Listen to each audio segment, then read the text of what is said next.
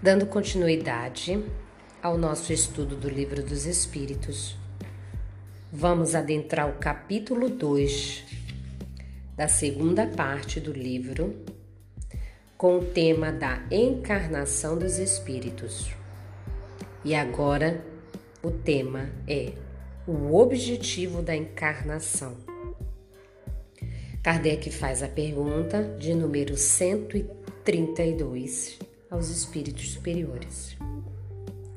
Qual o objetivo da encarnação dos espíritos? E eles respondem: Deus lhes impõe a encarnação com o fim de fazê-los chegar à perfeição. Para uns é expiação, para outros missão. Mas para alcançarem essa perfeição, tem que sofrer todas as vicissitudes da existência corporal. Nisso é que está a expiação. Fiz ainda outro fim à encarnação, o de pôr o espírito em condições de suportar a parte que lhe toca na obra da criação.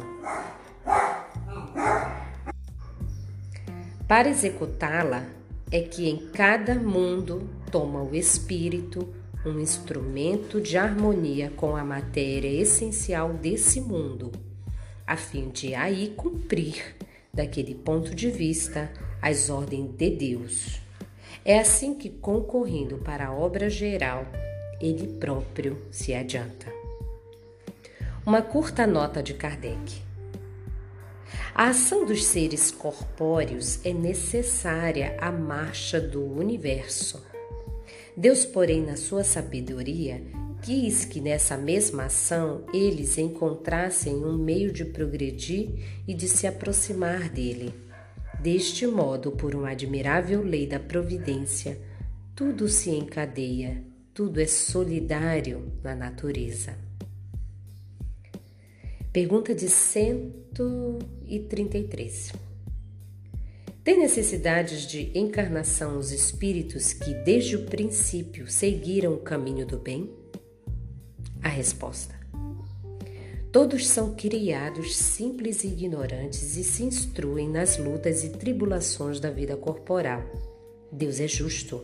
Não podia fazer felizes a uns sem fadigar, sem fadigas e trabalhos, consequentemente sem méritos. A pergunta A da 133. Mas então de que serve aos espíritos terem seguido o caminho do bem, se isso não os isenta do sofrimento da vida corporal? A resposta: chegam mais, de, chegam mais depressa ao fim, demais as aflições da vida são muitas vezes a consequência da imperfeição do espírito.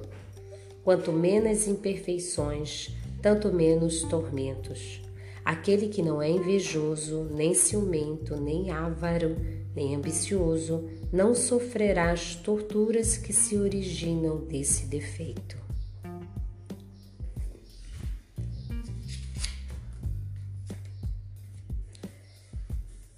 Foi um, um tema bem curto, o objetivo da encarnação nós reencarnamos com o único objetivo que é de nos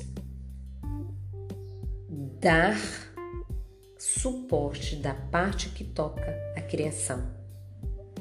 A gente vai ter que criar condições internas de suportar essas vicissitudes da vida. Como que a gente cria essas condições internas? Indico a vocês as leituras pela psicografia do Divaldo Franco, que são as obras da Joana de Ângeles. Até o próximo capítulo.